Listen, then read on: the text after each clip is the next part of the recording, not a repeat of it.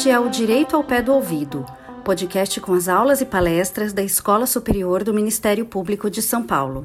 Neste episódio, você poderá aprender um pouco mais sobre produção, valoração probatória e colaboração premiada, assuntos debatidos na quarta mesa do webinar internacional Temas Contemporâneos sobre a Prova no Processo Penal, promovido pela escola e pelo Ministério Público Federal nos dias 25 e 26 de junho de 2020.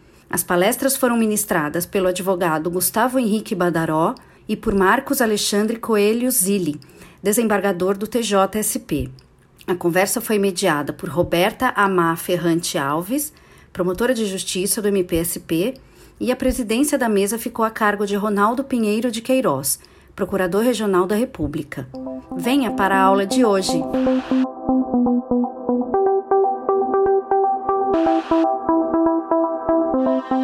Boa tarde a todas e a todos. Espero que estejam todos bem e aproveitando esse evento excelente, organizado pela Escola Superior do Ministério Público de São Paulo e pela Procuradoria da República em São Paulo, a quem gostaria de agradecer pelo convite de presidir a mesa, essa ilustrada mesa. Gostaria também de agradecer eh, aos apoiadores do evento, a Escola Superior do Ministério Público da União, ao Centro de Apoio Operacional às Promotorias Criminais de São Paulo, e a nossa querida ANPR, Associação Nacional dos Procuradores da República. Antes de iniciar o evento, eu gostaria de fazer um rápido resumo é, da dinâmica dos trabalhos, embora acredite que maior parte da audiência já conheça, mas para os que chegaram agora, acho que vale a pena. As discussões são divididas em dois blocos de perguntas diretivas que são formuladas pela promotora de justiça, doutora Roberta Mar, mas perguntas também poderão ser formuladas pela audiência por chat. Ao final do último bloco, do segundo bloco, é, essas perguntas, algumas dessas perguntas serão selecionadas e formuladas aos debatedores. O debate terá como norte o texto é, escrito pelo professor Gustavo Badaró e intitulado Produção, Valoração Probatória e Colaboração Premiada. Esse texto foi escrito para o livro Altos Estudos sobre Prova no Processo Penal, editado pela Juspod. No texto, o professor Gustavo Badaró aborda com muita lucidez e honestidade acadêmica a tormentosa questão da valoração da prova produzida na colaboração premiada, com especial atenção às declarações chamadas heteroincriminatórias do colaborador. Ele aborda também as implicações dessas declarações ou dessas limitações do parágrafo 16 do artigo 3º-C da Lei 12.850, e, de certa forma, restringe o livre convencimento motivado do juiz na análise da prova, não apenas, segundo ele, no contexto da Lei de Combate às Organizações Criminosas, mas em toda e qualquer hipótese de delação premiada. Para as discussões, nós convidamos como mediadora a doutora Roberta Mar Ferrante Alves, promotora de Justiça do Ministério Público de São Paulo, e integrante do Grupo de Atuação Especial de Combate às Organizações Criminosas, GAECO. Como debatedores, o doutor Gustavo, o professor Gustavo Badaró, professor titular de Direito Processual Penal da Universidade de São Paulo, livre docente, doutor e mestre em Direito Processual Penal pela Universidade de São Paulo, advogado criminalista e consultor jurídico. E o professor Marcos Zilli, desembargador do Tribunal de Justiça de São Paulo, professor de Direito Processual Penal da Universidade de São Paulo, mestre e doutor em Direito Processual por essa mesma universidade. Sem mais delongas, vamos ao que interessa. Passo então a palavra à doutora Roberta Mar para suas considerações iniciais e para as perguntas que darão início aos debates. Muito obrigado. Boa tarde a todos, obrigada Danilo. É, eu inicialmente gostaria muito de agradecer ao meu colega, o doutor Fábio Bechara, e o doutor Fumac, né, é, pela escola, pelo convite, né, e sobretudo pela oportunidade de estar participando de um evento como esse. A Escola Superior do Ministério Público e o Ministério Público Federal, eles trouxeram ao longo desses dois dias grandes nomes do processo penal, é, elevaram o nível de discussão e, com certeza, aguçaram o pensamento de todos que estão podendo ter o privilégio de estar participando dessas aulas. Em particular, para mim, uma enorme honra poder estar atuando como mediadora né, desses dois grandes professores, grandes nomes do processo penal, dois professores da Faculdade de Direito da Universidade de São Paulo, Então, meu agradecimento pela oportunidade. É, acho que todos já estão ansiosos, né, para que a gente inicie os debates, então não vou me alongar, mais nos agradecimentos. E já vamos, eu já, já gostaria de introduzir o Dr. Gustavo Badaró, como o Dr. Danilo é, logo comentou, é, a base da discussão é um texto, né, texto excelente, escrito pelo Dr. Gustavo, e que na minha leitura, como também já disse o Dr. Danilo, o ponto focal é, de fato, o artigo 4 né, parágrafo 16 da Lei de Organizações Criminosas, que traz, ele impõe, né, o chamado limite negativo do livre convencimento judicial, né, denominação também dada pelo Dr. Gustavo no texto, e que nada mais é do que um regime de prova legal negativa, né, ou seja, o legislador ele ele aponta expressamente o que não é suficiente para a fundamentação de determinadas decisões judiciais, mas ele não diz o que seria suficiente para tanto. Então, eu gostaria de introduzir com três perguntas, doutor Gustavo, iniciais, para a gente iniciar a sua exposição. Né? A primeira delas seria, qual que seria o alcance da regra de prova legal negativa prevista pelo artigo 4 parágrafo 16, considerando a inovação trazida recentemente pelo denominado pacote anticrime? Segunda pergunta, quais os meios de prova que podem ser admitidos como elementos de corroboração da colaboração premiada? E a terceira, quais seriam os critérios que poderiam ser utilizados para apreciação desses elementos de corroboração? A palavra é sua, doutor Gustavo. Boa tarde, doutora Roberta Ferrante. Obrigado pela sua apresentação, pelas perguntas iniciais. Eu gostaria de agradecer também é, pela apresentação ao é, Danilo Dias, e parabenizar a Escola Superior do Ministério Público, é, agradecendo na pessoa do José Roberto Fumac Júnior, que fez a, a, a, apresentação inicial dessa tarde, é, agradecer ao Dr. Fábio Ramazini Bechara, um dos responsáveis por esse curso, por essa oportunidade. Acho que é muito importante que nós discutamos epistemologia judiciária é, a sério. E eventos como esse só engrandecem as discussões sobre o tema, a importância de se analisar essas, essas matérias sob uma ótica que procura permitir alguma modalidade de controle intersubjetivo eh, na valoração da prova. Também eh, fico muito feliz que hoje pela manhã, imagino que todos tenham assistido, eu assisti às palestras do professor Jorge Ferrer Beltrán e do Vitor de Paula Ramos, isso também me, me alivia de um momento de uma exposição inicial, para pelo menos, não daria tempo de justificar, mas expor as minhas premissas, e concordo com praticamente tudo o que foi dito sobre a necessidade de uma valoração racional, sobre o livre convencimento não fechar o problema de valoração, mas abrir o problema da valoração.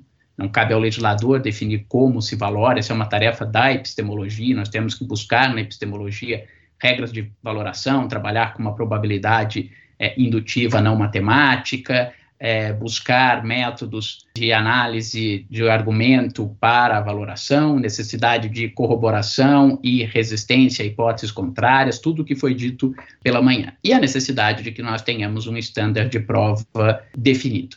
Nesse ponto, Roberta, é que me parece, e faço essa colocação só a título é, inicial, professor Ferrer Beltrán, talvez não tanto na exposição de hoje, mas em escritos, tanto no livro que o Vitor eh, de Paula Ramos traduziu sobre prova e verdade no direito, e quanto numa outra obra que está sendo traduzida agora sobre valoração racional da prova, ele faz uma diferença entre o momento da valoração, que é governado por regras epistêmicas que vão dar racionalidade à atividade de valoração e vão permitir que haja um controle intersubjetivo, e o momento do chamado juízo de decisão, que exige uma escolha política, mas que seja versada num estándar probatório adequado. Ele fez uma crítica, todos viram, à, à vagueza do estándar além da dúvida razoável. Por que, que eu faço essa introdução? Porque, embora a valoração da prova fique a cargo de atividades epistêmicas, é, cabe ao legislador, vocês viram hoje pela manhã, a partir de uma escolha política, definir um estándar probatório para que um enunciado fático seja aceito como provado e, portanto, o juiz passe a trabalhar com ele como uma premissa, a premissa menor de um silogismo na hora da sua justificação das suas escolhas. Como funciona esta situação? Nós já tivemos mecanismos em que a valoração da prova não era livre, ao contrário, ela era pré-determinada num primeiro momento por regras doutrinárias e depois pela lei, chamado período da prova tarifada, ou da prova taxada, ou da prova legal. Só faço essa, essa observação porque o que nós estamos falando aqui é algo diverso. Nesse modelo, o legislador ou a doutrina e depois a jurisprudência, eles pré-estabeleciam o que era necessário para que um fato fosse considerado provado. Era uma forma diferente, sem uma liberdade de valoração, mas de estabelecer um estándar probatório. Então, quando naqueles sistemas eu dizia duas testemunhas comprovam um fato, eu estava definindo um estándar. Se eu tiver uma testemunha, o fato não está provado. Se eu tiver duas, o fato está provado. Ou quando eu dizia dois indícios equivalem a uma testemunha, eu estava dizendo, eu posso provar um fato com duas testemunhas, ou com uma testemunha e mais dois indícios, ou com quatro indícios. Quando eu dizia, mas isso vale se o indício for um indício pleno, porque se for um indício semipleno, eu preciso de dois indícios semiplenos para ter um indício pleno. O legislador estava definindo o que era preciso para que um fato fosse considerado provado. O que o legislador fez no parágrafo 16 do artigo 4 da Lei 12.850? Originariamente, somente em relação ao que seria necessário para que fosse proferida uma sentença penal condenatória. E depois, no que passou a ser também insuficiente para o recebimento da denúncia ou para a decretação de medidas cautelares, com a mudança e com a transformação do dispositivo em três incisos pela Lei 13.964 de 2019, chamado pacote anticrime, foi estabelecer um sistema de prova legal negativa. Vejam que o legislador não está dizendo mais o que eu preciso para que um fato seja considerado provado. E, portanto, entre aspas, verdadeiro, tido como verdadeiro. Ele não está dizendo duas testemunhas provam um fato. É um sistema de prova legal negativa porque ele estabelece o que é insuficiente para que um fato seja considerado provado. Então ele está dizendo, se você só tiver colaboração premiada e as palavras do colaborador, isto é insuficiente para que esse fato seja considerado provado.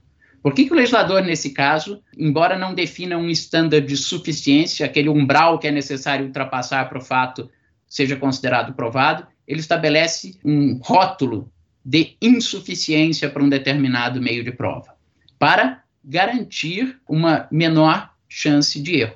A delação já é objeto de desconfiança, e aqui falo da delação sem prêmio nenhum. Né? Por exemplo, o próprio Manzini, nos comentários dele, Código de Processo Penal Italiano, já falava que a legislação é, a delação é algo que merece uma profunda uh, reserva quanto a ela né? Que é alguém que está se confessando criminoso e dizendo que não praticou o crime sozinho, mas chamando mais alguém para sua prática delitiva. Por isso a doutrina portuguesa usa a expressão declarações heteroincriminatórias. Eu estou incriminando outrem, além de incriminar é, a mim próprio.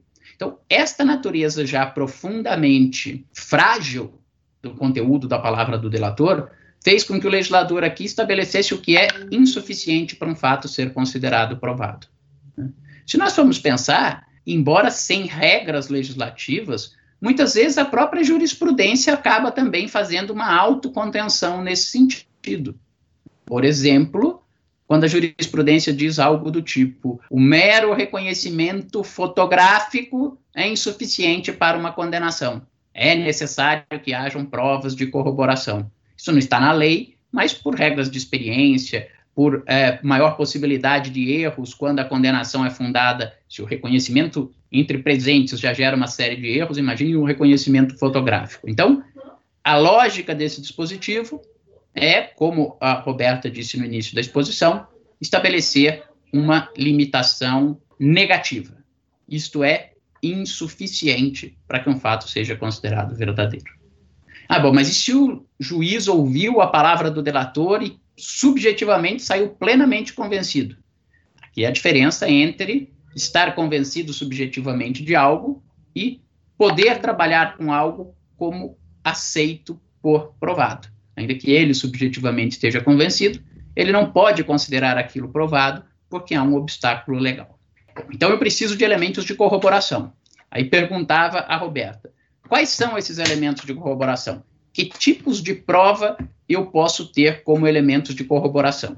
e depois analisarei quais foram os reflexos é, das mudanças.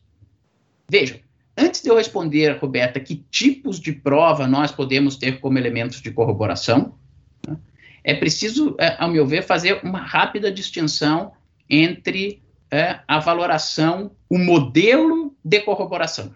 É, doutrinariamente, nós encontramos duas linhas quanto a esta prova de corroboração. Né? Um modelo que é chamado de corroboração probatória complessiva, isso é, no seu complexo, no seu conjunto, e um modelo de corroboração né, individualizado ou individualista.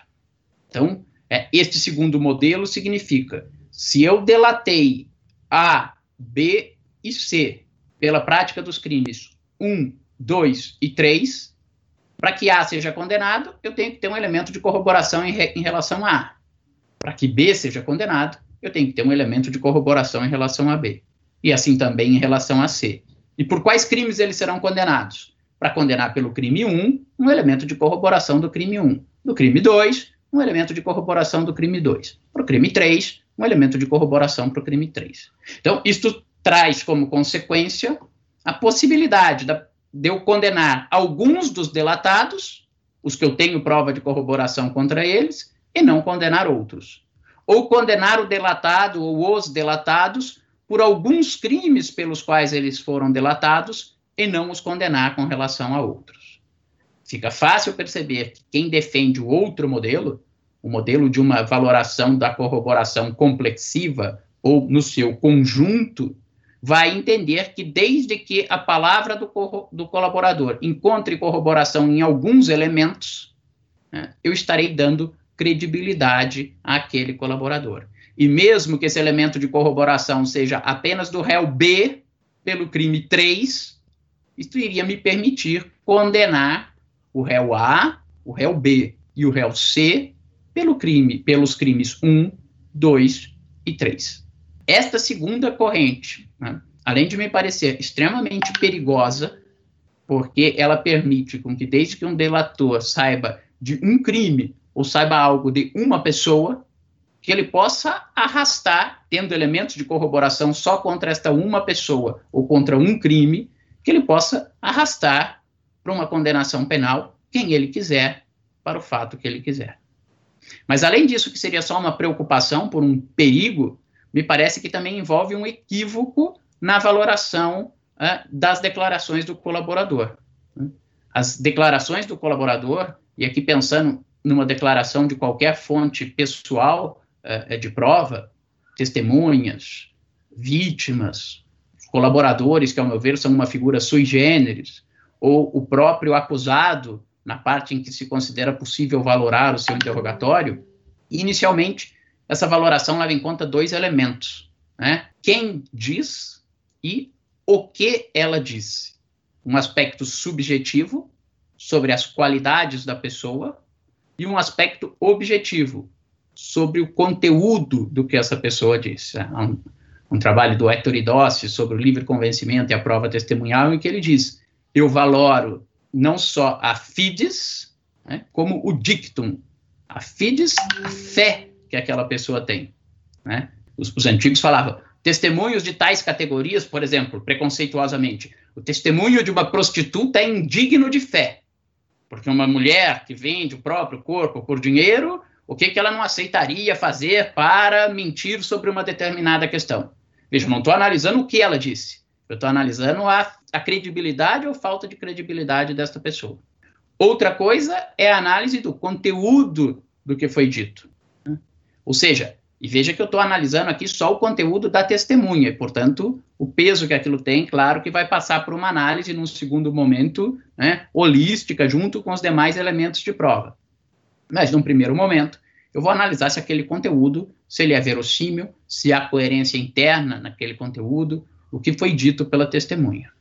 E na delação, né, falando aqui, falando gen genericamente como sinônimos entre delação e colaboração, eu vou analisar não só quem é o colaborador e também o que disse o colaborador, como eu vou exigir é, elementos de corroboração.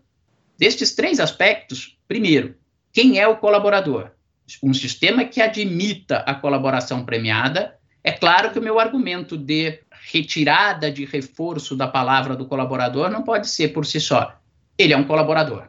Eu não acredito em colaboradores.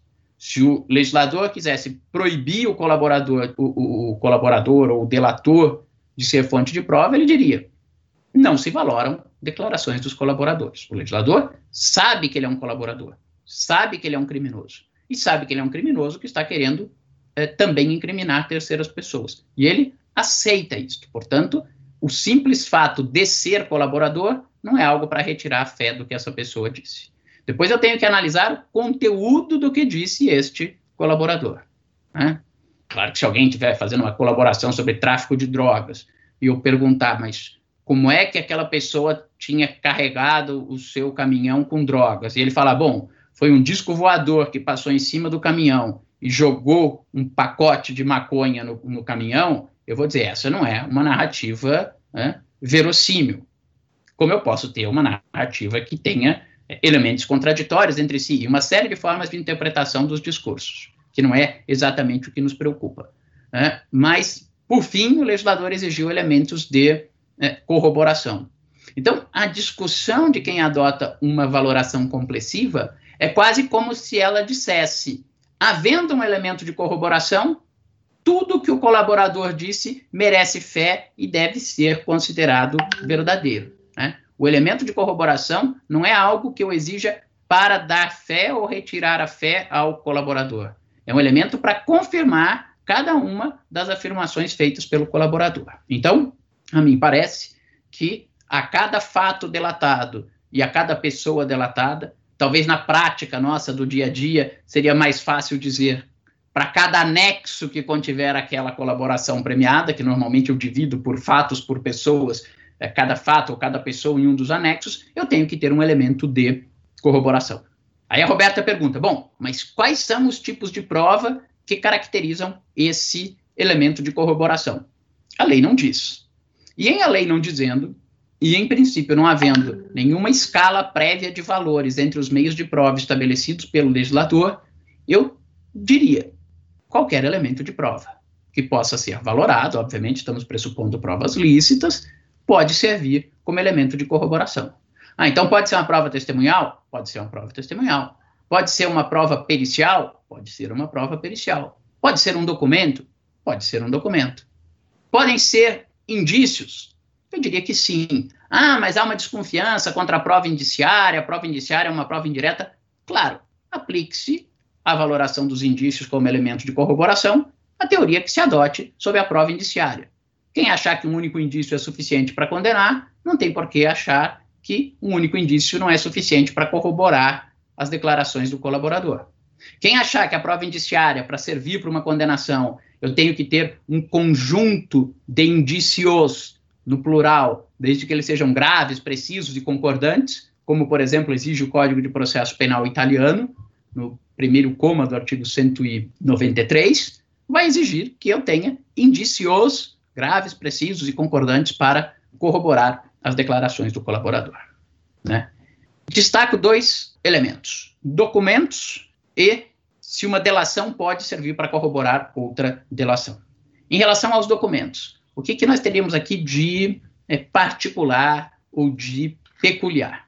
É, o Supremo Tribunal Federal, no julgamento da ação penal 1003, ele considerou o seguinte: que já que eu tenho que ter elementos de corroboração, ou seja, não basta a palavra do colaborador, eu tenho que ter outros elementos extrínsecos à palavra do colaborador, que os documentos tem que ser documentos provenientes de uma fonte diversa do colaborador. Então, o colaborador fazia depósitos uh, em conta corrente do funcionário público que ele corrompia. A palavra dele é um elemento, e os documentos escritos comprobatórios das TEDs que ele fazia são elementos de corroboração. Não é um documento feito por ele, colaborador, é um documento fornecido pelo banco. Mas a consequência que se extrai dessa posição do Supremo é que os elementos que tenham uma fonte homóloga, o mesmo colaborador, não seriam como prova de corroboração. E aqui eu diria é, que sim e que não. Acho que a posição do Supremo Tribunal Federal é certa, mas merece matizes. Ela é certa porque aquele ato de uma mera declaração de vontade a posteriori do colaborador é a mesma coisa que a palavra do colaborador. Então, colaborador, alguém que fala, vou ser colaborador. Que bom. Quais elementos que você tem de corroboração? Eu, como advogado dele, pergunto. Fala, e nada, não tenho nada. Pô, mas você não tem nada? Não, não tem um vídeo? Não, não tem um conversa de WhatsApp? Não. Você não tem um recibo bancário? Também não. Troca de e-mails? Não. Uma fotografia com a pessoa? Não, não tem. Aí ele vira para mim e fala, já sei. Eu vou sentar e vou escrever meu diário. E começo a escrever lá, meu querido diário. Estou muito incomodado, minha vida está muito ruim e vou contar tudo de errado que eu fiz. E começa lá a fazer aquela narrativa. É claro que isto é um documento, porque retrata ou reproduz um fato, mas ele é um documento constituído a posteriori, com a finalidade de documentar fatos já passados. Agora, vamos pensar numa outra, um outro tipo de documento. Aquele documento ou aquele elemento que tem a verdadeira natureza documental, isto é, registrar fatos da nossa vida cotidiana que podem ter uma significação posterior e precisar de demonstração, seja uma significação jurídica clássica ou seja mesmo de fatos ilícitos. Então imaginem vocês, por exemplo, doleiro que faz uma anotação dia a dia das operações de dólar cabo que ele faz. Até para que ele saiba lá na sua caderneta, nos seus borderôs, para saber em favor de quem que ele fez o depósito no exterior, quantos reais que ele recebeu aqui no, no Brasil para fazer aquela operação, ou com algumas pessoas que ele tinha até uma conta corrente já, olha, fiquei devendo tanto para você, aí você mandou pagar tanto, ainda te devo esse menos. Veja, este me parece tipicamente um ato de documentação. Isto é, são documentos que vão sendo feitos para e passo, simultaneamente à ocorrência dos fatos, com a finalidade de documentação desses fatos. Então, me parece que nesta segunda categoria de documentos, né, eu não diria que eles são destituídos de valor de corroboração. Se só esse tipo de documento bastará ou não, esta é uma outra discussão que é muito mais complexa, que envolve uh, o que vocês viram hoje pela manhã. Eu tenho que ter um documento que explique é, coerentemente todas as versões acusatórias e também não pode haver documentos de versões em contrário que sejam incompatíveis com aquela versão acusatória que eu considerei provada. Mas não, não, não creio que seria possível excluir, na linha daquele voto do Supremo mencionado, que elementos documentais, ainda que elaborados pelo próprio colaborador, mas que tenham sido elaborados simultânea e contemporaneamente aos fatos com a finalidade prévia de registrá-los para um futuro e não constituídos a posteriori com a finalidade de utilizá-los como prova de um fato passado que não foi documentado na época da sua ocorrência, essa diferença me parece fundamental. Os primeiros elementos servem como documento de corroboração. Bom, e o problema das colaborações cruzadas? Né? Esse é um problema que a nossa lei não resolveu lá atrás né? e não resolveu também agora. Poderia tê-lo feito agora nessa reforma, já que ele, já que ela optou por incorporar, na verdade, critérios eh, que a jurisprudência já vinha aplicando. Né? Com relação às chamadas corroborações cruzadas, a jurisprudência acabou eh, se formando num sentido, isso já no TRF4, né, depois foi confirmado no, no, Supremo Tribunal Federal, no sentido de não admitir as declarações de um colaborador como elemento de corroboração das declarações de outro colaborador. Nesse ponto, quando a lei diz que ninguém será condenado exclusivamente com base nas declarações do colaborador, né, era a redação anterior, nenhuma sentença condenatória será proferida com fundamento apenas nas declarações de agente corroborador, eu poderia é, ler isto de duas maneiras diferentes. Eu poderia ler isto no seguinte sentido: a lei está tratando de uma colaboração. E, portanto, ninguém poderá ser condenado com base em é, uma declaração de um colaborador especificamente. Ou eu poderia ler isso no sentido de que esta esta vedação se refere à natureza deste meio de prova, das declarações do colaborador. E aí pouco importa se é uma, se são duas, se são três ou se são dezenas de palavras de colaboradores. Né? Na prática, isto é muito significativo, porque se eu tinha as declarações do colaborador 1 um, e depois eu tinha no mesmo sentido contra a mesma pessoa também dizendo que ele recebeu dinheiro daquela mesma obra as declarações do colaborador 2 e também eu tinha as declarações do colaborador 3, eu dizia a declaração do colaborador 1 está corroborada pela declaração do colaborador 2 e 3. A declaração do colaborador 2 está corroborada pela declaração do colaborador 1 e do 3. E a do 3 pelas declarações do colaborador 1 e 2. Seria possível condenar nesse caso. E já continuando, né, com a extensão que todos sabem que foi feita pela lei 13.964, eh, também seria possível decretar medidas cautelares pessoais e reais ou receber uma denúncia contra esse colaborador. Mas eh, eu tenho uma outra forma de ver isso. Seria quase como uma desconfiança com relação à colaboração como um todo. E, portanto, não seria possível a palavra do colaborador. É quase como se eu reconhecesse. Ela tem um vício de origem que a macula. Sua fonte é um colaborador. E se eu tenho uma palavra que não tem valor para condenar, não é porque eu agrego a ela outras palavras da mesma natureza que a soma de várias coisas que não são suficientes para condenar permitirão uma condenação, porque agora não é mais uma única dessas fontes, são duas, ou são três, ou são quatro.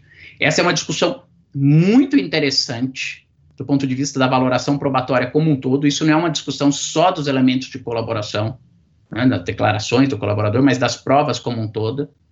Mas aqui me parece mais prudente uma posição que vede as declarações ou corroborações cruzadas. Essa seria a linha, por exemplo, adotada pelo Código de Processo Penal é, italiano, que no artigo 193, no seu terceiro coma, estabeleceu, né, assim como ele estabeleceu em relação aos indícios, que os indícios só são válidos quando graves, precisos e concordantes, portanto, ele está dizendo, se não tiver mais de um indício e eles forem graves e forem precisos, não dá para valorar. Na mesma linha ele fez com relação à palavra do co-imputado. E não precisa nem ser delação premiada.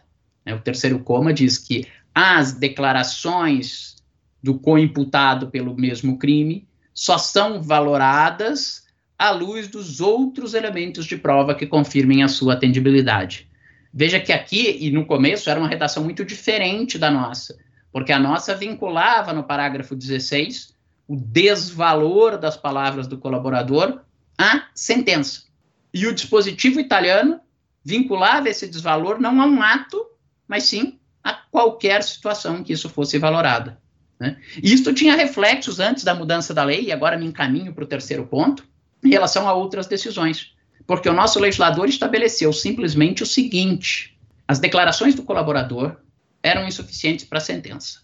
Mas ele não tinha dito se elas eram suficientes ou não para outras decisões intermediárias relevantes que provocam graves restrições aos direitos fundamentais, mas que eu poderia dizer não exigem o mesmo estándar probatório necessário para uma condenação penal. Até porque elas estão numa fase inicial ou numa fase intermediária da persecução penal, e a, a ideia é que uma persecução penal eu vá tendo um incremento probatório e que a hipótese posta à verificação vá ganhando força na medida em que a instrução vai se desenvolvendo e eu vou produzindo mais elementos de prova. Né?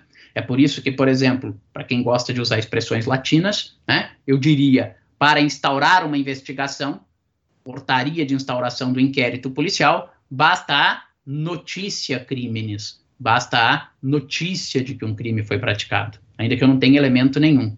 Já para que haja justa causa e eu possa instaurar uma ação penal, já houve um incremento de elementos de confirmação da persecução penal, porque a investigação já se concluiu. Não basta mais a notícia crimes, mas eu tenho que ter um fumus comissi delicti, a fumaça do cometimento de um delito. A lógica aqui é onde a fumaça há fogo. Eu preciso do fogo para condenar, ter certeza que há fogo. Mas já que há fumaça, a fumaça indica que há uma boa probabilidade de haver fogo. Eu saí de uma mera notícia para uma probabilidade. E se para iniciar a persecução penal basta o fumus comissi delicti, para condenar eu preciso não do fumus, mas do ius, da certeza do direito punir estatal. E, portanto, eu teria que ter um estándar probatório mais elevado.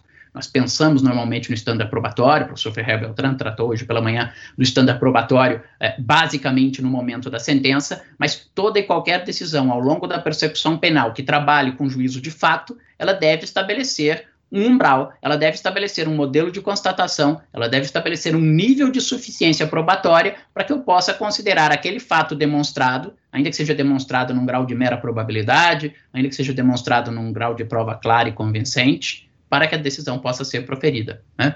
Vejam vocês, abram parênteses, o que acontece com a autoria. Eu não preciso de nada quanto à autoria delitiva para instaurar uma investigação criminal. Eu preciso de probabilidade de autoria que nós identificamos doutrinária e jurisprudencialmente com a expressão indício de autoria, para que eu tenha justa causa. E para condenar, eu não preciso de indício de autoria, eu preciso de prova da autoria, prova aqui no sentido de resultado probatório de certeza. E se eu pensar na persecução penal do tribunal do júri, que eu ainda tenho uma decisão intermediária, eu diria que nós precisamos de prova da autoria delitiva, mera probabilidade, ser mais chance de ser ele o autor do que não, para que haja justa causa e ele seja denunciado. E o código diz, no artigo 413, que eu preciso de indícios suficientes de autoria para pronunciar. Não basta mais uma mera probabilidade, mas sim uma probabilidade mais reforçada, o que talvez na jurisprudência norte-americana seja identificado com o estándar probatório da prova clara e convincente. Né? Então, o nosso legislador não aceita, em relação a sentença condenatória, só as palavras do colaborador. E com as mudanças da Lei 13.964, também não aceita mais só com base na palavra do colaborador que eu decrete medidas cautelares pessoais ou reais e que seja recebida a denúncia, isto é, entendido que é a justa causa para ação penal. Rapidamente, acertou ou errou o legislador em estabelecer esta maior restrição probatória? Eu diria que com relação às medidas cautelares, sim, por que, que o legislador diz que eu não posso condenar alguém só com base nas palavras do delator? Bom, porque a nossa Constituição garante que ninguém será privado da sua liberdade, dos seus bens, sem o devido processo legal. Devido processo legal, eu preciso de provas lícitas. E este devido processo legal assegura ao réu que ele seja presumido inocente.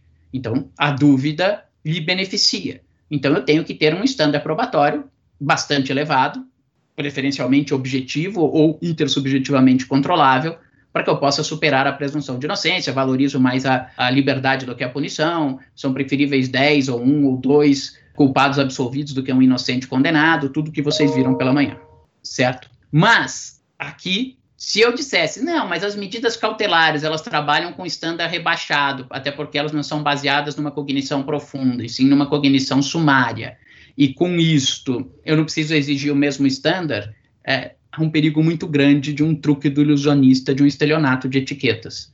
Porque às vezes, quando se tem aula de processo penal e se vai falar do inquérito policial, se diz assim: o inquérito policial é um mero procedimento administrativo não contraditório. Esse mero até é pejorativo.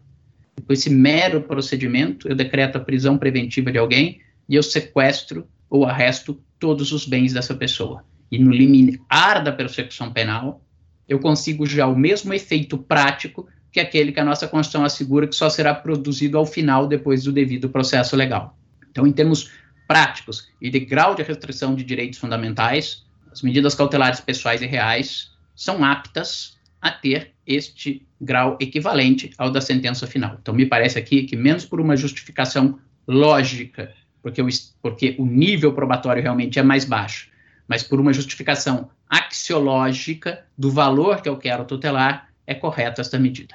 Não me parece correto, por outro lado, Roberta, que nós interpretemos que isto se aplica também aos chamados meios de obtenção de prova, porque eh, alguns dizem que os meios de obtenção de prova têm natureza cautelar, porque eles são meios urgentes, é, uma, uma interpretação com a qual eu não, não compartilho necessariamente, não tenho tempo para explicar aqui, mas o que eu quero dizer é, exatamente, muitas vezes as palavras do colaborador vão dar aqueles indícios, aquela razoabilidade para que eu possa obter uma busca e apreensão, para que eu possa obter uma interceptação telefônica, para que se possa postular uma quebra de sigilo bancário ou de sigilo fiscal, que são medidas que sim restringem direitos fundamentais, necessário reserva de lei, necessário reserva de jurisdição, mas que não são é, medidas ou restrições finais, mas são medidas ou restrições instrumentais do ponto de vista probatório para que eu verifique se a imputação é correta ou não.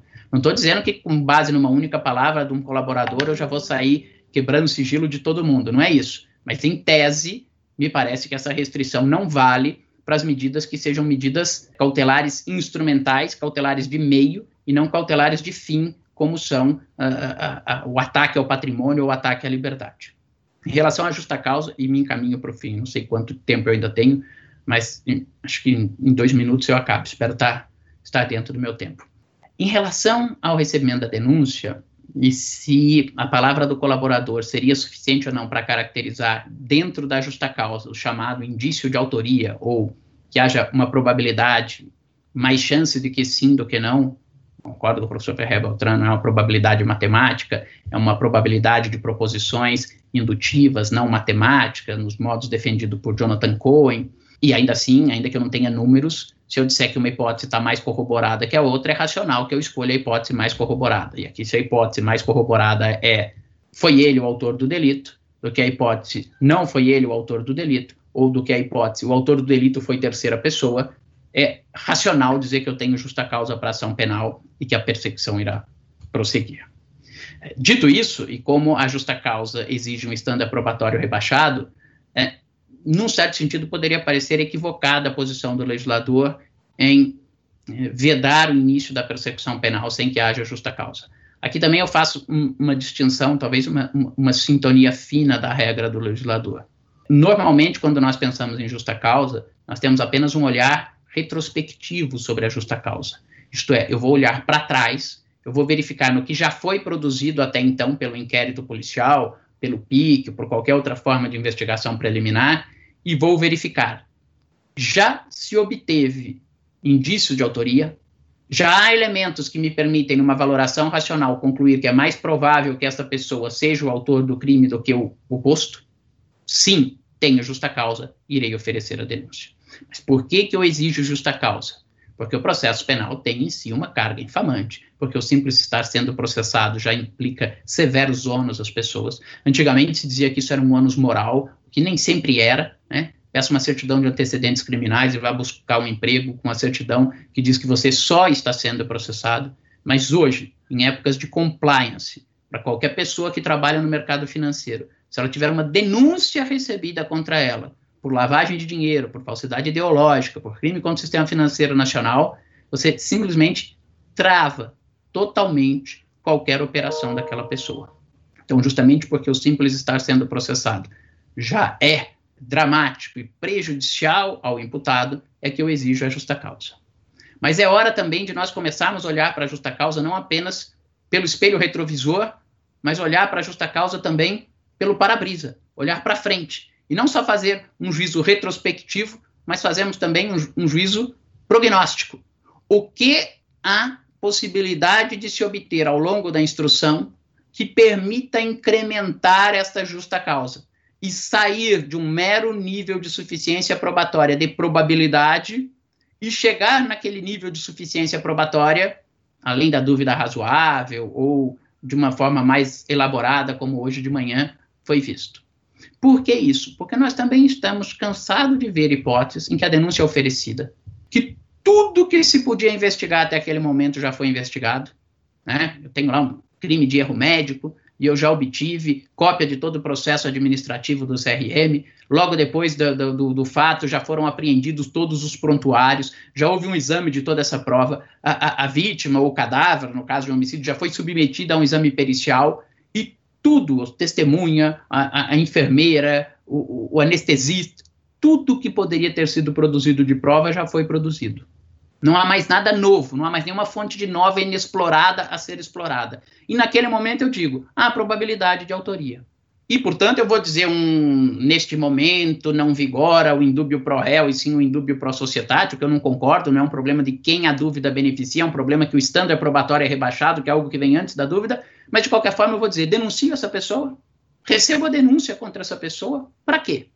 Para nada, a não ser estigmatizá-la. para que ela seja submetida a uma instrução com desperdício de atividade processual, com desperdício de atividade do Ministério Público, da Defesa, com sacrifício para essa pessoa, para ao final o juiz falar: a instrução não agregou nada, havia mera probabilidade, a denúncia foi recebida, aqui fico só na mera probabilidade, absolvo. Ou na colaboração premiada, o que é frequente. Eu tenho a palavra do colaborador, ele faz lá 40 anexos, 10 crimes e 30 pessoas, e aí é claro, eu tenho a notícia de um crime. O que, que eu faço?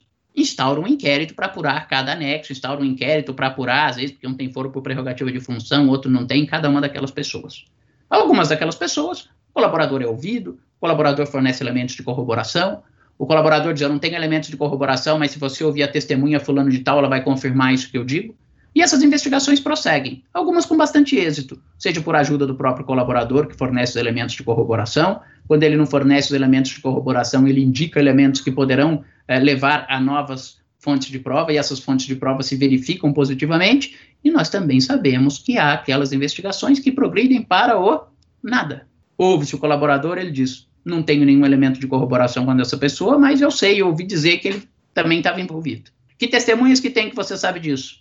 não tenho nenhuma testemunha. Ou tem a testemunha fulano de tal, que ela vai confirmar. Houve-se essa testemunha no inquérito e ela não confirma. Que fontes de prova há mais do que essas? E esse inquérito ficou aberto seis meses, um ano, um ano e meio, não há mais nada a ser produzido. E aí eu ofereço denúncia contra essa pessoa. Se eu receber essa denúncia, porque eu digo, com base na palavra do colaborador, há indícios suficientes de autoria, e ainda que eu entenda que há, e talvez haja realmente, para que servirá este processo? Se eu não tiver uma análise prospectiva da justa causa, se desde o nascimento eu perceber que não há nenhuma probabilidade de incremento probatório, eu, Gustavo, se fosse juiz, rejeitaria essa denúncia.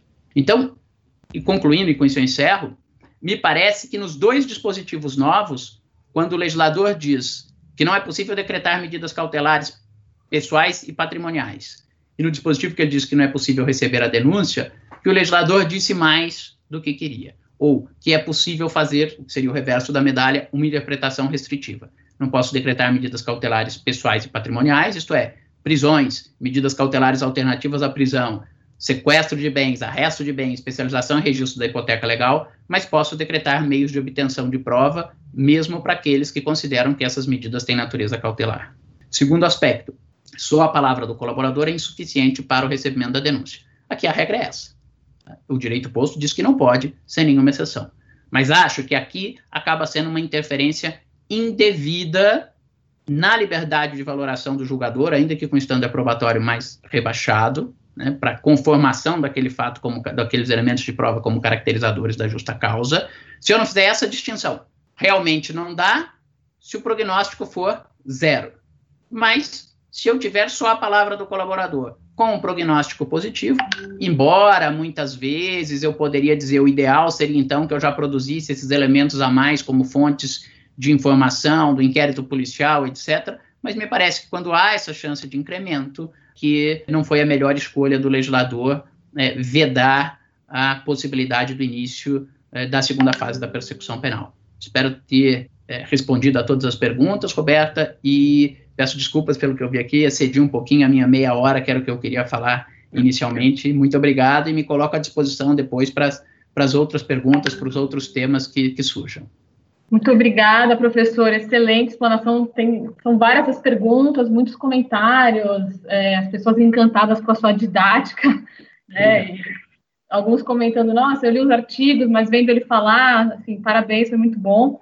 É, eu não vou conseguir fazer as perguntas por conta do tempo, né, a, a que o pessoal já sugeriu que a gente passe para o doutor Marcos Zilli, mas só vou fazer uma pontuação na qual eu concordo muito com o que o senhor disse com relação à, à restrição das cautelares, né, como meio, como instrumentais ou como, como meios, né, por exemplo, na busca e apreensão, propriamente dito, os elementos que forem encontrados nessa, nesse tipo de diligência vão ser os próprios elementos de corroboração da própria colaboração. Então, é, não teria sentido algum né, a gente interpretar que a intenção do legislador tenha sido de vedar nesse caminho. Então, estou em pleno acordo. E como o nosso dia a dia aqui de, do GAECO é com muitas né, atividades desse, desse cunho, então, só queria deixar registrado. Obrigada, viu, professor? Vamos passar então para o segundo bloco, né, com o professor Dr. Marcos Ville, que vai fazer uma explanação relacionada com o jeito das partes, a oitiva do colaborador, seus requisitos e limites. E só para introduzir o assunto, não tem como a gente não estudar esse tema ou ler qualquer artigo ou livro relacionado e não pensar, no primeiro momento, sobre o direito ao confronto das partes relacionado à colaboração premiada. Eu fiz algumas perguntas que, eu acho que podem, de repente, direcionar a exposição, é, professor. Se o senhor for formulá-las rapidamente e, assim, abra a palavra para o senhor iniciar a exposição. Então, a primeira delas seria no seguinte sentido: como que se manifestaria o direito das partes de oitiva do colaborador em juízo? É, qual seria a posição processual do colaborador quando ele for ouvido em juízo? Se ele puder ocupar posições jurídicas distintas, né, de acordo com as circunstâncias, quais as consequências práticas decorrentes disso? Quando ouvido como testemunha arrolada pela acusação, quais são as consequências jurídicas do silêncio do colaborador? E, por fim, o colaborador ele pode se furtar ao exame cruzado das partes, alegando o receio de eventual represália ou não? A palavra é sua, professor Bem, muito boa tarde a todos e a todas. Uh, inicialmente, eu gostaria de agradecer imensamente o convite que me foi feito pelas entidades que organizam e que apoiam este evento, em especial a Escola Superior do Ministério Público, a Procuradoria da República eh, de São Paulo. Gostaria também de cumprimentar o Dr. José Roberto Fumac, agradecer pelo uh, convite, o Dr. Danilo Dias e, obviamente, a doutora Roberta Ferrante uh, Alves. É um imenso prazer, é também um prazer redobrado poder ouvir o professor Badaró e aprender com ele. Lembro que há cerca de um ano, se a memória não me falha, nós estávamos compartilhando a mesma mesa, só que mesa eh, presencial na Universidade de uh, Lisboa, justamente tratando do tema da colaboração uh, premiada em um seminário internacional que foi organizado especialmente para este propósito. E na oportunidade eu tive a grata satisfação de uma vez mais beber aí na fonte dos ensinamentos do professor Badaró, que é uma grande referência no âmbito do processo e também um grande estudioso dos temas que cercam a prova e também da colaboração premiada. Eu produzi um material que eu gostaria de compartilhar com todos e creio que este eh, material ele possa ser útil na compreensão e na resposta de uma série de perguntas que foram elaboradas. Se porventura não estiverem acompanhando esse slide, eu peço que me interrompam, porque eu vou ficar com a tela exclusivamente focada uh, nos slides. Então, o tema é, que foi é, proposto é esse, o direito das partes à oitiva do colaborador, um tema árduo, um tema bastante complexo e que envolve muita é, dogmática, sobretudo na análise do processo. E aqui me cabe apenas um pequeno parênteses. Me recordo que há algumas semanas eu recebi um telefonema do professor Bechara, um grande e especial amigo, e após conversarmos sobre os momentos de pandemia, o professor Bechara foi direto ao fim da conversa e acabou me convidando, eh, um convite honroso, para expor sobre este tema, que é justamente o direito das partes à do colaborador. Na oportunidade, tentei convencer o professor Bechara, demovê-lo dessa ideia, explicando que o meu interesse no âmbito da colaboração premiada, em especial do acordo de colaboração premiada, é, é essencialmente acadêmico, até mesmo porque eu não tenho uma dinâmica e um envolvimento prático com esse instituto, e até é, sugerir que ele poderia encontrar pessoas melhores que, inclusive, poderiam trazer maior equilíbrio após uma exposição que seria brilhante, como foi a do professor Badaró. No entanto, não consegui demovê-lo uh, dessa ideia, e como somos grandes amigos, um convite feito por um amigo, na verdade, não é um convite, é uma convocação. Aceitei apenas pedi a Deus que perdoasse o professor Bechara, porque ele não tinha noção uh, do que ele estava fazendo. Mas, enfim, feitas essas considerações, o professor Bechara resolveu o seu problema relativo ao convite e me trouxe um problema que é uma pergunta central aqui, ilustrada por esse tema e que também é reforçada por uma série de perguntas muito pertinentes que foram apresentadas pela Roberta. E nessa perspectiva, eu gostaria de iniciar trazendo esse pequeno trecho que, na verdade, é um trecho de um poema grego do Arquíloco e que depois foi explorado por um filósofo, Isaías Berlim, e que acho muito significativo, porque é um fio condutor, pelo menos da exposição que eu gostaria de apresentar. O Isaías Berlim partindo dessa frase em que muitas coisas sabe a raposa, mas o ouriço uma grande, divide os pensadores entre aqueles que se alinham às raposas e, portanto, são pensadores que perseguem múltiplos fins, são dispersos, buscam conexões e compreensões entre várias informações, e o ouriço, que é mais uh, centrado e que simplifica as questões complexas, tem uma visão unitária e e, portanto, centralizada. Basta ver pelo tema que foi proposto pela nossa exposição e pela forma como estou iniciando que eu estou muito mais alinhado à raposa e, portanto, dispersivo e persigo múltiplos fins do que propriamente uh, um ouriço. Mas é justamente este o ponto uh, de partida. Eu acho que para a resposta a esta pergunta central da exposição, me parece importante nós trazermos a ilustração aqui alguns aspectos que são importantes e que tocam o tema da colaboração premiada. Quando nós falamos em colaboração premiada, nós não estamos falando de algo que é novo, muito pelo contrário, tem a sua base, tem a sua gênese vinculada ao direito penal, ao direito premial, e, portanto, na essência, nós estamos falando de um instituto que nos remete, nos leva a este, este legado do direito premial. É, é, sabido que este instituto tem uma base fundada em política criminal e, portanto, a ideia de concessão de prêmios ou de benefícios punitivos a quem colabora e empresta uma colaboração efetiva e eficaz ao processo é merecedor de um prêmio e, portanto, de um benefício é, punitivo. Isso tudo está alinhado e bebe na fonte de uma política criminal estabelecida. Ocorre que, eh, na prática, nós verificamos, sobretudo, me parece, no início dos anos 2000, algumas eh, situações e alguns casos em que foram elaborados e celebrados acordos de colaboração fundados na ideia e na premissa de que a legislação penal concedia esses prêmios e, portanto, as partes estabeleciam esses acordos de colaboração, tendo como norte,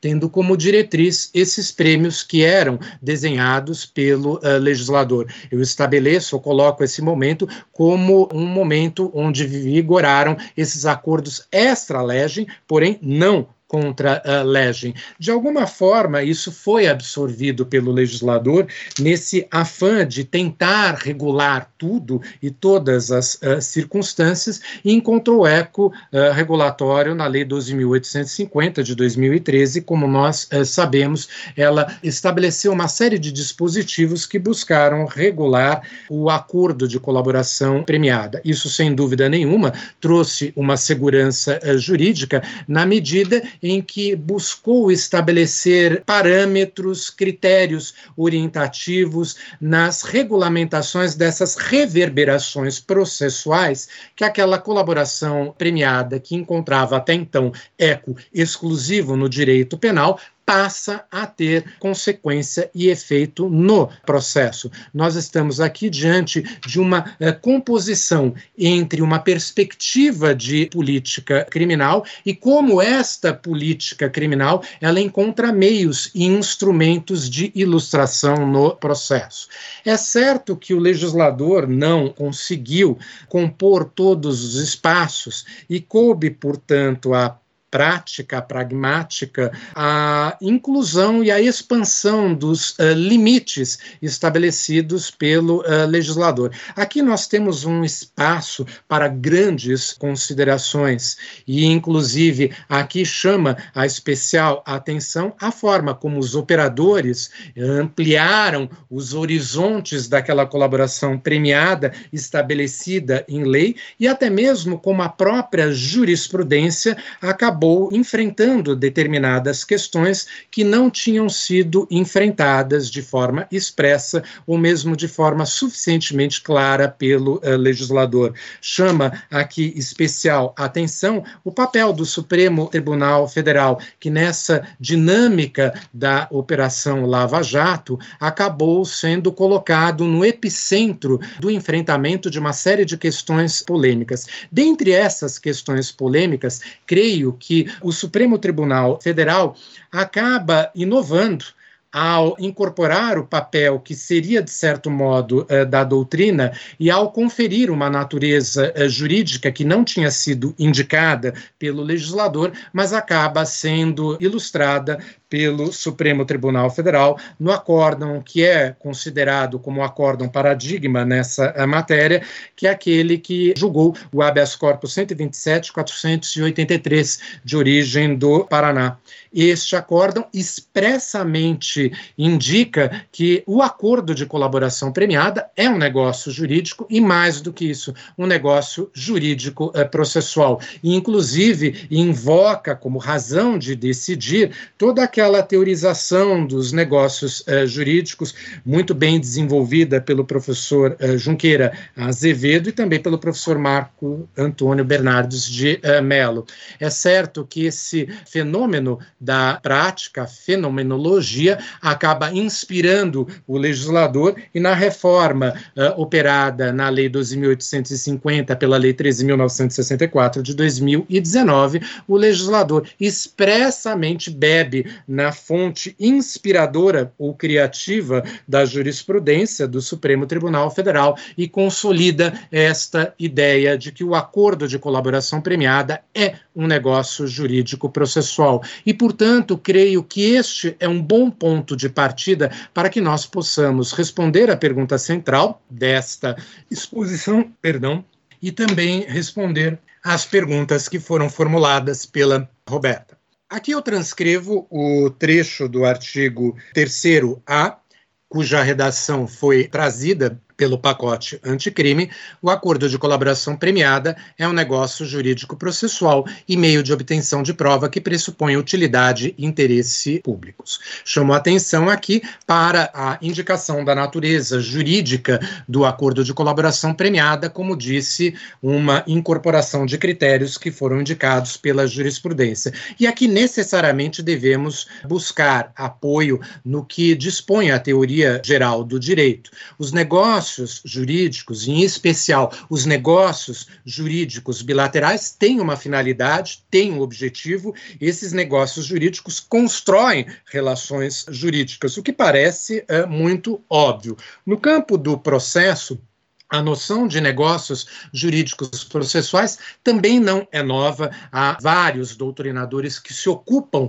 desta categoria e a ideia principal é que os negócios jurídicos processuais eles levam à construção de relações eh, jurídicas fundadas nesses negócios, mas que reverberam no campo da relação jurídica processual e, portanto, tem este efeito, tem esta aplicação. Se nós transpusermos esta ideia para o acordo de colaboração premiada, que, segundo a jurisprudência e também a, a lei, é um negócio uh, jurídico, o acordo de colaboração premiada tem, portanto, esta finalidade, que é a de construir uma relação jurídica que eu denomino aqui de uma relação jurídica colaborativa. Esta relação uh, jurídica colaborativa, ela se difere dos negócios jurídicos bilaterais que nós encontramos no direito privado, porque nesses negócios há uma maior amplitude para a autonomia e para o espaço de liberdade das partes que celebram esses negócios uh, jurídicos. Esta autonomia, muito embora ela esteja presente no campo dos negócios uh, jurídicos processuais, em especial ao acordo de colaboração premiada, é uma liberdade bem mais limitada, porque o legislador indica eh, quais são os direitos e os deveres que compõem este negócio jurídico e, portanto, fazem e compõem o conteúdo desta relação jurídica colaborativa. O legislador também nos uh, revela quais são as etapas de construção deste negócio jurídico processual. E aqui, em boa hora, veio a lei de 2019 e ela estabelece uma série de aspectos, até muito bem detalhados, a respeito desta fase preliminar da celebração do acordo eh, formal, esta fase das tratativas e das negociações preliminares, que envolvem, de um lado, o investigado, o réu, o condenado, do outro lado, o Ministério Público, lembrando-se sempre como resguardo da ampla defesa que se projeta nessa etapa, é sempre necessário e indispensável que o investigado, réu condenado, esteja acompanhado do seu defensor. Se essas tratativas elas avançam a ponto de nós termos a celebração do acordo, esse acordo então será formalizado e será, portanto, apresentado à autoridade judiciária eh, competente que fará e exercerá o controle eh, judicial. Se este controle for um controle positivo, então esta autoridade judiciária ela homologará o acordo. E aqui me parece um ponto muito importante de interpretação de toda esta eh, dinâmica. A homologação judicial é uma condição de eficácia deste acordo de colaboração premiada. Dito de outra forma, quando se verifica a chancela judicial, a homologação judicial, nós temos, portanto, o início, o cumprimento e, portanto, a eficácia daquela relação jurídica colaborativa construída. É a partir deste momento, portanto, que aqueles deveres que foram assumidos pelo colaborador deverão tomar corpo e forma. Transpondo isso em algumas conclusões preliminares que me parecem que são premissas para as respostas às perguntas que foram colocadas. O acordo de colaboração, ou pelo acordo de colaboração, as partes, no caso o colaborador e o celebrante, ajustam os termos da colaboração processual que será prestada pelo investigado, pelo acusado ou condenado, a depender do momento da persecução penal, e o prêmio punitivo correspondente. Prêmio este, óbvio, indicado pela lei. Nós estamos falando em uma premialidade legal e não em uma premialidade acordada. Uh, tudo isso será perseguido pelo acusador público durante o processo. O efeito do negócio jurídico processual, que é o acordo de colaboração premiada, é o de construir uma nova relação jurídica entre as partes do processo, fixando para essas partes direitos, ônus e faculdades, o que compõe o conteúdo de uma relação jurídica, uma relação jurídica processual e, especificamente, a relação jurídica colaborativa. Dessa forma, como negócio jurídico que é, a colaboração premiada estabelece entre as partes que a celebram compromissos, direitos e deveres de índole processual. Avançando um pouco mais qual é o conteúdo desta relação jurídica eh, colaborativa? O que ela implica na divisão de espaços de deveres e também de direitos? Do lado do colaborador, é óbvio que a partir do momento em que este acordo passa a ter eficácia, ele passa a ter o dever de prestar a colaboração. Este dever de prestar a colaboração implica o dever de expor todos os fatos ilícitos para os quais ele concorreu, conforme proclama a, a recém-criada redação dada ao artigo 3 C, parágrafo 3 da Lei 12.850. Estes fatos ilícitos para os quais o colaborador concorreu e sobre os quais ele terá o dever uh, de colaborar, o conteúdo mais detalhado deve ser indicado nos termos daquele acordo formalmente celebrado o que na prática isto se manifesta por uma série de anexos que integram os termos do acordo. E, portanto, estes anexos e a indicação dos fatos nestes anexos são de extrema importância porque delimitam o objeto da relação jurídica colaborativa e especificamente revelam o qual é o dever de colaboração.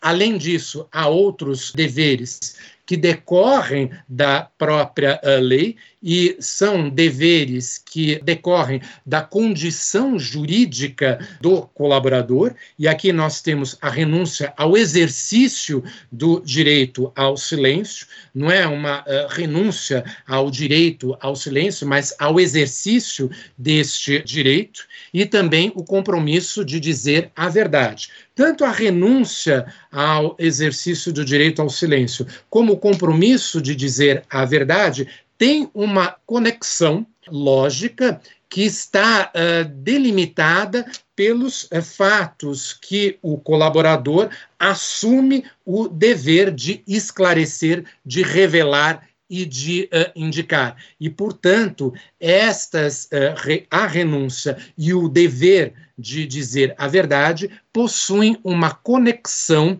intrínseca com o objeto da colaboração e, portanto, com o próprio dever de prestar a colaboração. Nós estamos aqui nos apoiando uh, no que dispõe o artigo 4, parágrafo 14 da lei.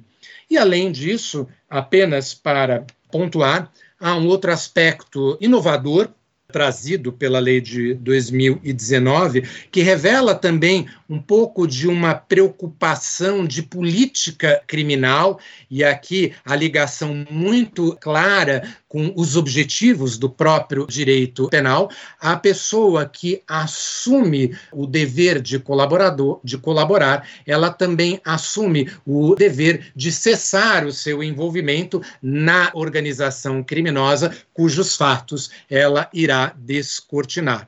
Por parte do Ministério Público, nós temos o direito aí de ver cumprido os termos de colaboração e, portanto, isso se projeta no direito de cobrar este dever de prestar a colaboração que foi assumida pelo colaborador. Sob uma outra ótica, a relação jurídica colaborativa, nós examinamos até este momento quais foram aqueles deveres assumidos pelo colaborador e deveres que são postos pela lei pela condição jurídica de colaborador. Agora nós vamos analisar quais são os direitos que esta relação jurídica colaborativa implica ao colaborador ou traz ao colaborador. O primeiro é o direito uh, subjetivo a um tratamento premial. Óbvio que esse direito, para ser exigido, ele depende de uma uh, condição, que é a realização da colaboração. Qual colaboração? Aquela colaboração que foi acordada.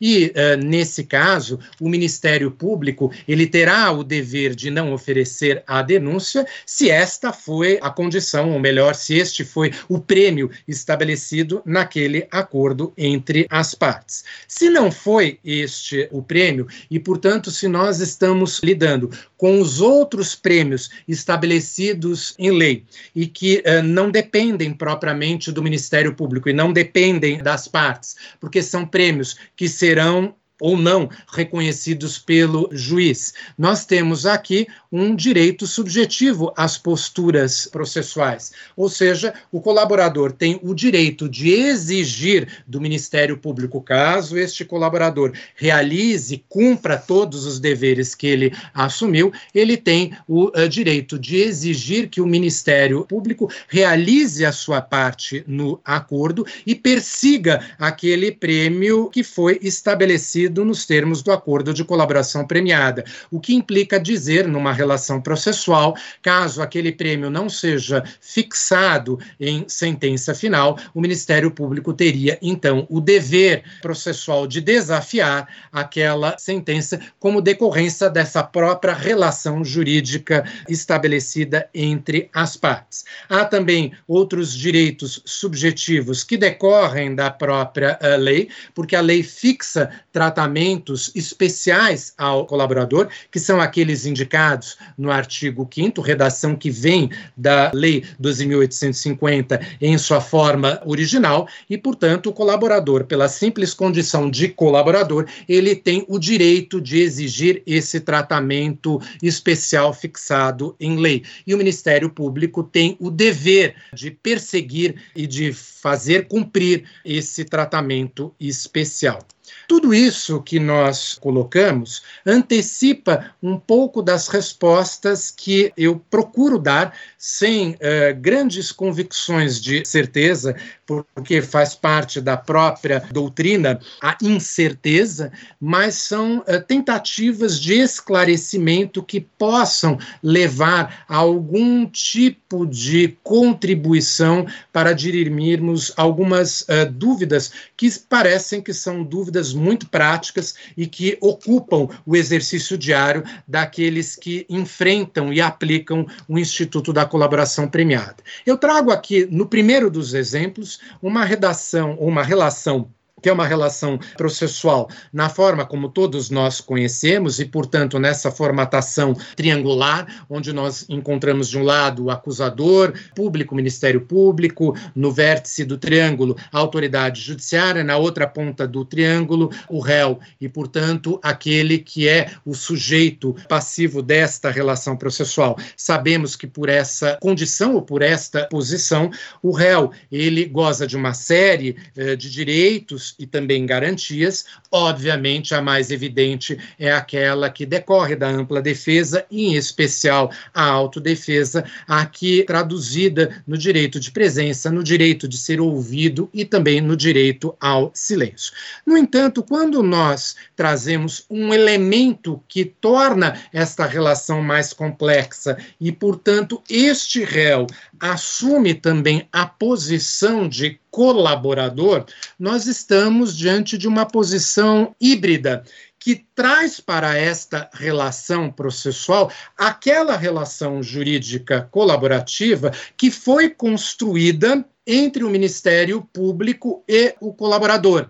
Só que neste caso, este colaborador assume nesta relação processual a posição também de réu. E, portanto, isso traz um elemento que torna esta relação uh, um pouco mais complexa do que aquela relação processual tão simples com a qual nós estamos acostumados a estudar e a lidar. Este colaborador, ele leva para esta relação processual aqueles direitos e deveres que foram assumidos por força desta relação colaborativa. Então, nessa perspectiva em que nós temos um réu colaborador, nós temos uma posição jurídico-processual híbrida. Óbvio, nós não temos apenas a figura uh, do réu e não temos aqui apenas a figura do colaborador. Nós temos uma posição jurídico-processual que eu denomino de híbrida. Quais são as questões que informam estas duas posições? Na perspectiva do réu, nós temos o resguardo da garantia da ampla uh, defesa, que não se esgota na previsão das uh, garantias previstas pela Constituição Federal, mas vai mais além. Nós temos aqui questões que tocam o direito internacional dos direitos humanos. E, portanto, nós temos uma fonte convencional que uh, sustenta e que informa a garantia da ampla defesa. Por outro lado, nós temos aqueles deveres e direitos que emanam da relação jurídico-colaborativa e esta relação jurídico-colaborativa ela é tratada, ela é regulada no plano infraconstitucional trago esses dois elementos porque isto é muito elucidativo para esclarecer, por exemplo, qual seria o momento mais adequado para nós ouvirmos um réu que também é colaborador naquela relação processual.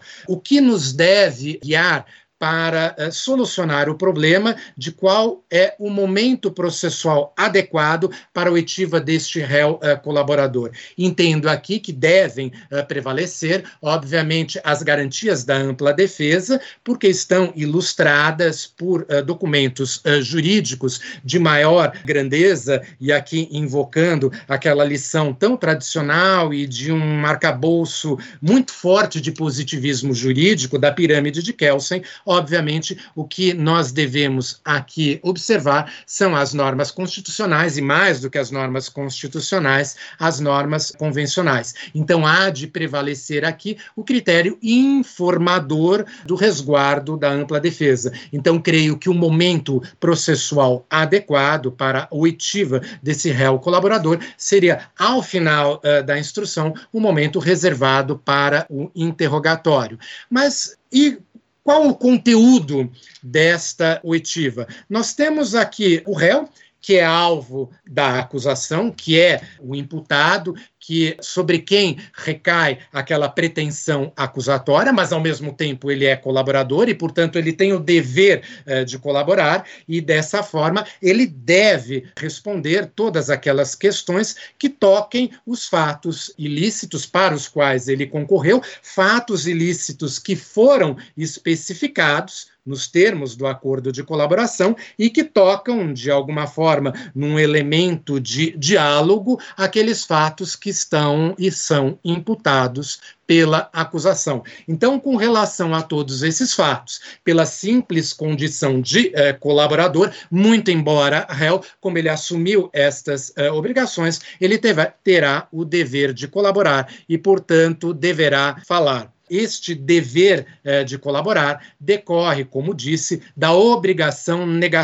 negocial e, portanto, se relaciona com os fatos uh, imputados. Existe a possibilidade dele invocar o direito ao silêncio? Sim, existe se, porventura, as perguntas que forem a ele uh, dirigidas, seja pelo órgão acusador ou mesmo pelo uh, juiz, tocarem aspectos que não foram alvo uh, do acordo de colaboração e, portanto, não alcançam também os termos da imputação. Nesse sentido, resguardadas essas premissas, ele poderá e terá, obviamente, o direito ao silêncio. A segunda uh, hipótese que eu trago é uma relação uh, jurídico-processual um pouco mais complexa, que envolve aqui o fenômeno do litisconsórcio passivo. E, portanto, nós temos vários réus sobre os quais recaem os termos da imputação. Um desses réus, ele figura também como colaborador e, portanto, ele uh, leva a esta relação processual os efeitos e a dinâmica daquela relação jurídica colaborativa estabelecida e uh, construída com uh, o Ministério Público, formalizada pelo acordo de colaboração premiada. Estes dois réus, que assumem esta posição, digamos assim, mais pura, são apenas os acusados nesta relação processual. E, portanto, a eles nós temos o resguardo de todo aquele feixe de eh, gar garantias que emanam da garantia maior da ampla defesa. Mas é evidente que o réu colaborador porque está nessa posição híbrida, ele leva também ao processo na realização dos termos do acordo, ele traz para esta relação processual efeitos que vão alcançar aqueles corréus que porventura tenham sido ou são por ele também imputados. ou delatados. Então, há uma consequência, há um efeito processual que deve ser observado com relação a estes corréus que foram uh, delatados pelo réu colaborador. Levando isto à nossa uh, fórmula que nós procuramos construir, então nós temos uma segunda hipótese aqui, em que temos uma relação uh, processual onde há o réu colaborador, mas nós temos um litisconsórcio passivo, onde os demais corréus não são réus colaboradores, mas, ao contrário, eles são aqueles réus que são delatados, são envolvidos pelo réu colaborador. O nosso réu colaborador está numa posição jurídico-processual híbrida, com relação a ele, nós temos aquelas mesmas dinâmicas que nós avaliamos. No tocante ao momento de oitiva, não há grandes alterações.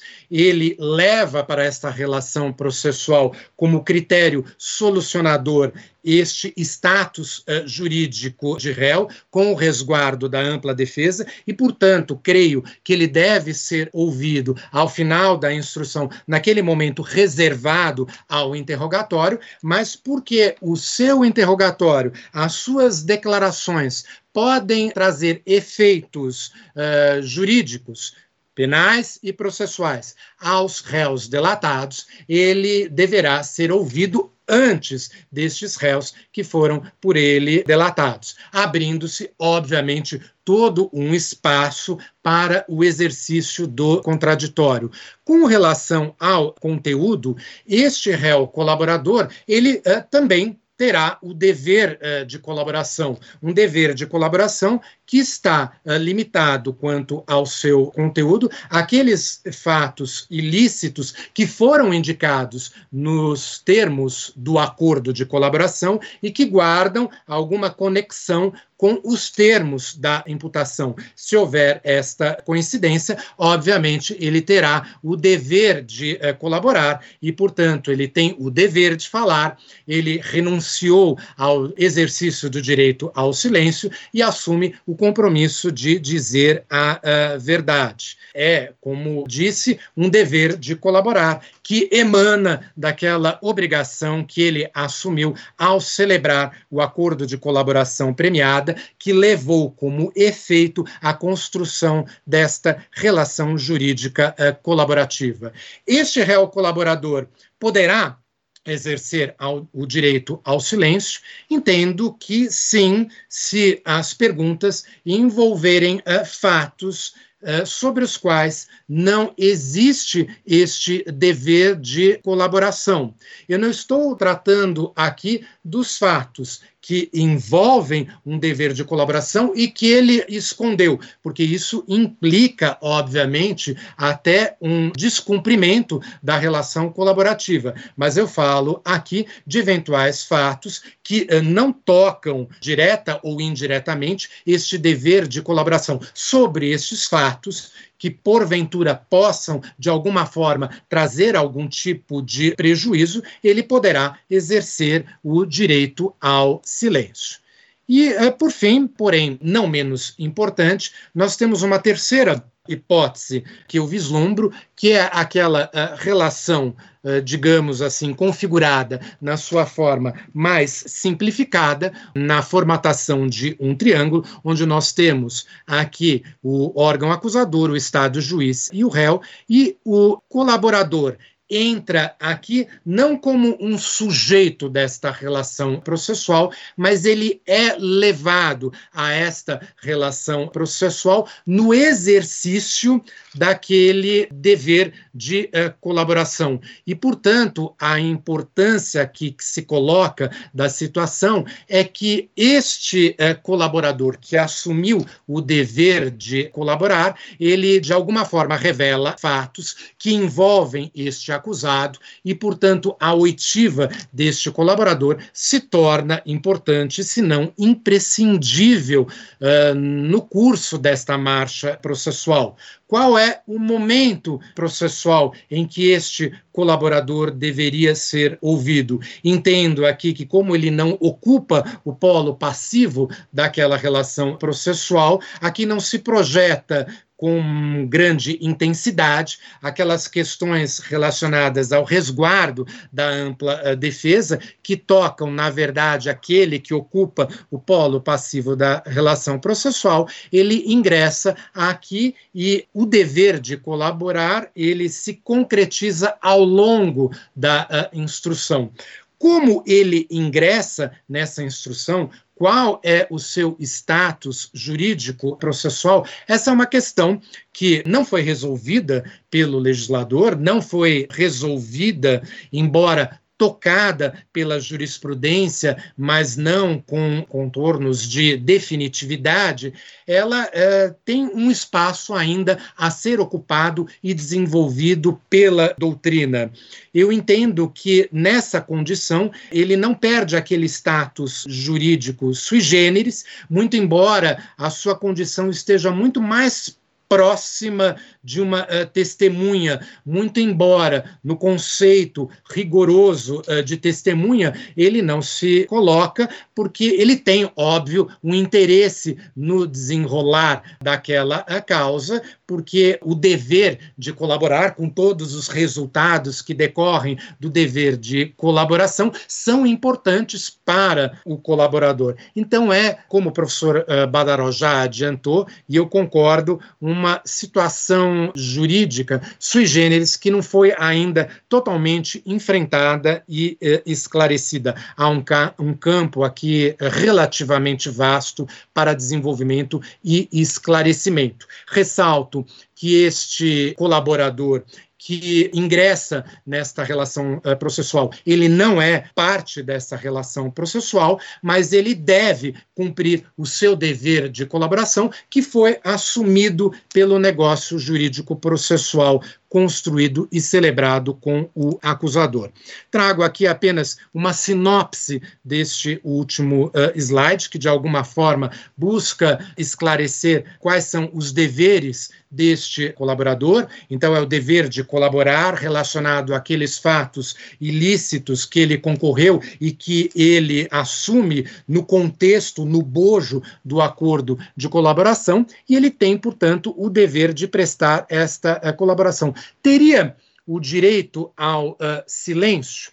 Sim, teria sim uh, direito ao silêncio, desde que os fatos sobre os quais ele venha a ser indagado não envolvam os termos do acordo uh, de colaboração e possam, de alguma forma, comprometê-lo.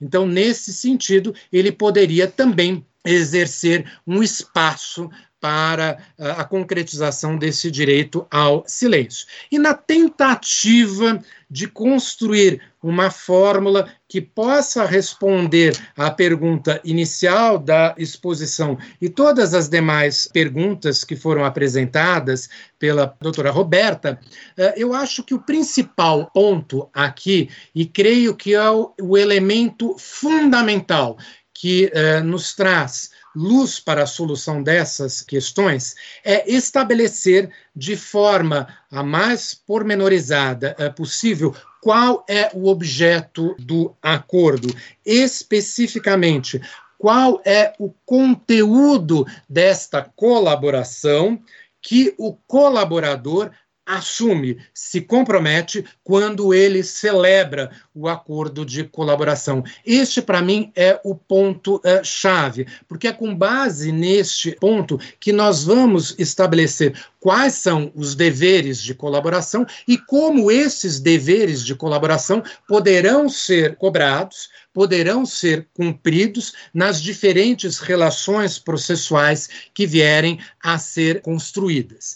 É importante também que se tenha atenção e que se observe o objeto da persecução, porque muitas vezes, e não raro, uh, os acordos de colaboração envolvem vários uh, fatos que não são uh, ocupados por uma única acusação. E há acusações que expandem o seu objeto para além daqueles fatos que foram assumidos no dever de colaboração pelo uh, colaborador. Então, nós sempre devemos estabelecer este diálogo para que nós possamos descortinar, uh, de fato, qual é o dever do colaborador.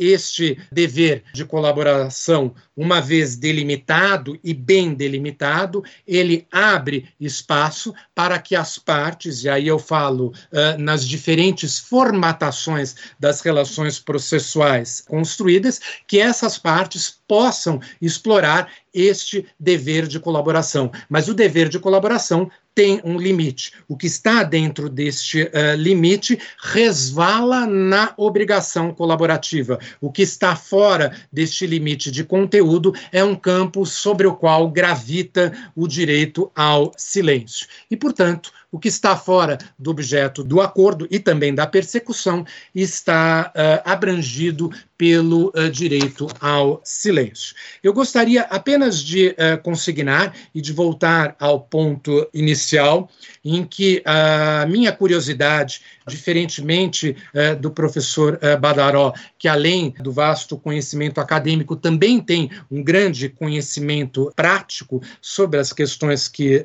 tocam o acordo de colaboração premiada, o meu conhecimento, se é que pode ser assim qualificado, é de pura curiosidade científica. Então, o que eu trago aqui são construções, são reflexões que venho desenvolvendo já há algum tempo, até mesmo quando do uh, acórdão paradigma que foi pronunciado pelo Supremo Tribunal Federal e que deu margem a toda essa discussão da equiparação do acordo de colaboração premiada aos negócios jurídicos processuais. Não tenho nenhuma uh, pretensão de aqui trazer qualquer tipo de convicção ou de certeza, porque se há alguma uh, certeza que nós podemos de alguma forma compartilhar é o campo da uh, incerteza. Mas são uh, reflexões que podem a qualquer momento ser uh, superadas e podem até ser superadas de imediato no debate que se seguirá e nas perguntas que serão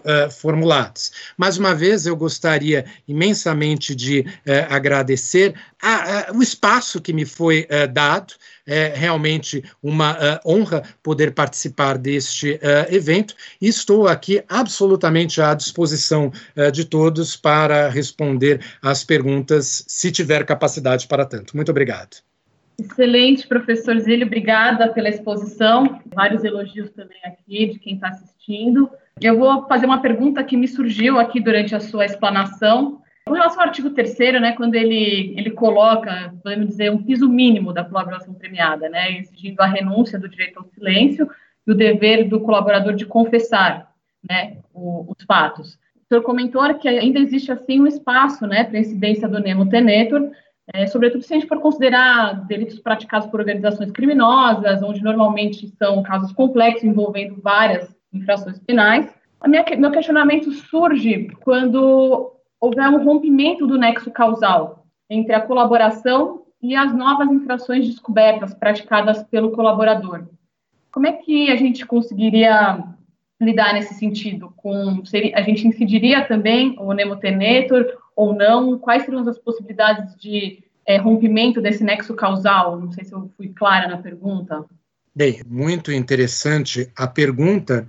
Me parece que talvez um caminho para a resposta seja o fato de que nós estamos lidando aqui na essência com organizações uh, criminosas. Então, no contexto das organizações criminosas, nós temos, pelo, pela própria definição das organizações criminosas, são estruturas construídas para a prática uh, de crimes. Então, se aqueles crimes, de alguma forma, fazem parte daquela estrutura da organização criminosa, me parece lógico, e acho que até o desejo do legislador, e aí vem muito a questão de política uh, criminal, que o colaborador ele colaborasse de forma ampla e total, ou seja, ele deveria indicar todos aqueles crimes eh, que ele tenha participado no contexto daquela organização eh, criminosa. Eu acho que o ponto-chave para a resposta aqui volta um pouco à origem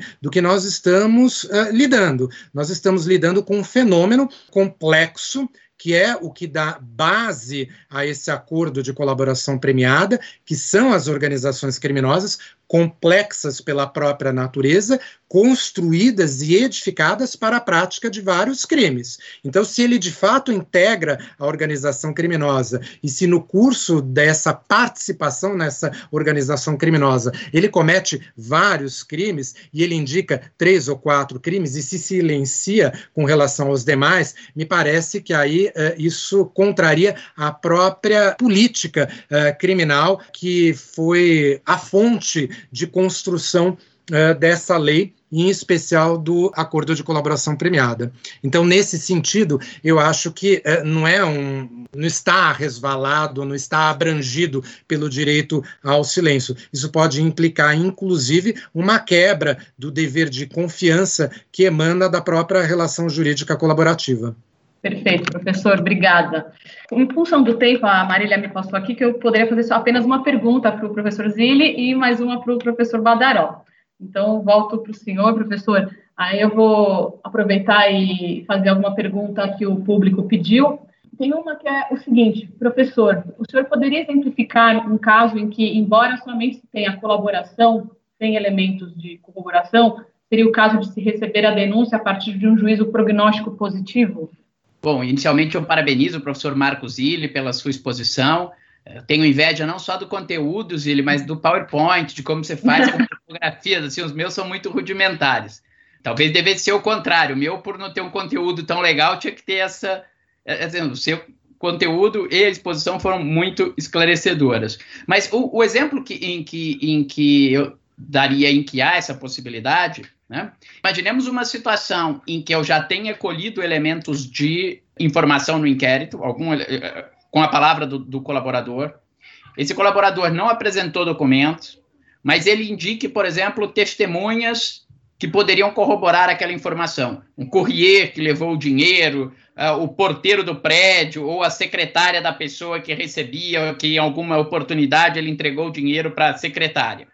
Só que por algum motivo essa prova ainda não tenha sido feita no inquérito policial. Vamos imaginar porque essa pessoa está doente, ou porque a pessoa está no exterior, ou porque muitas vezes o prazo prescricional está se avizinhando entre a, agora nos futuros crimes, sem pela pena em concreto, mas às vezes o prazo está se avizinhando.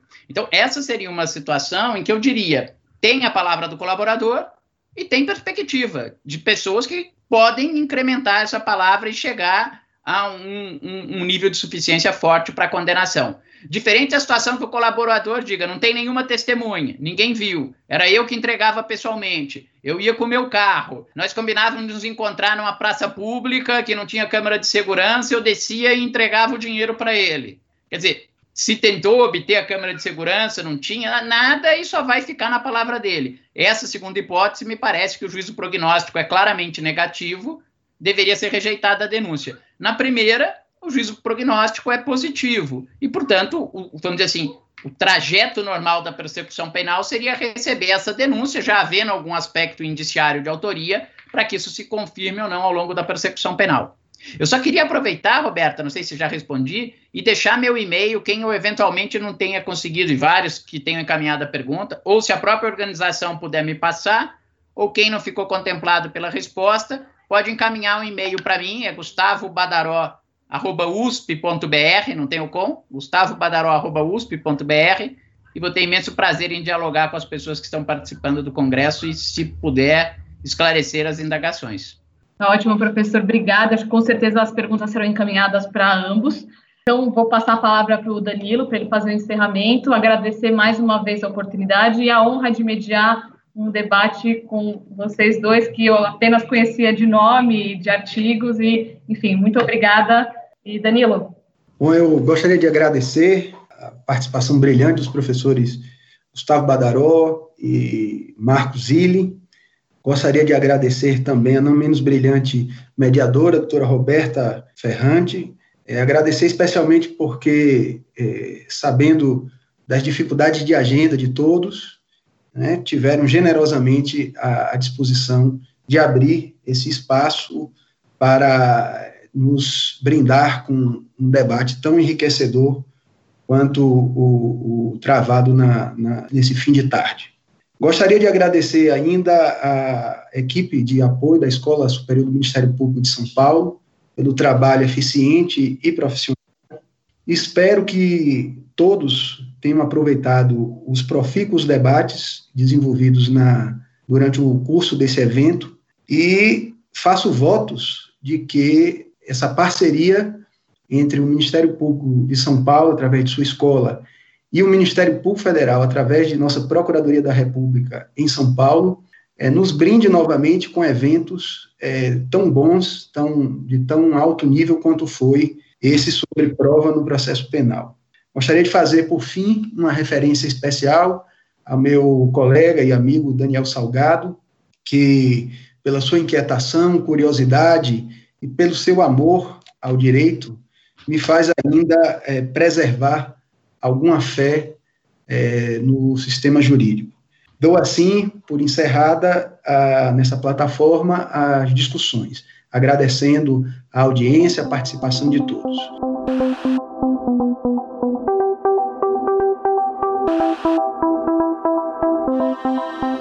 Este foi o Direito ao Pé do Ouvido.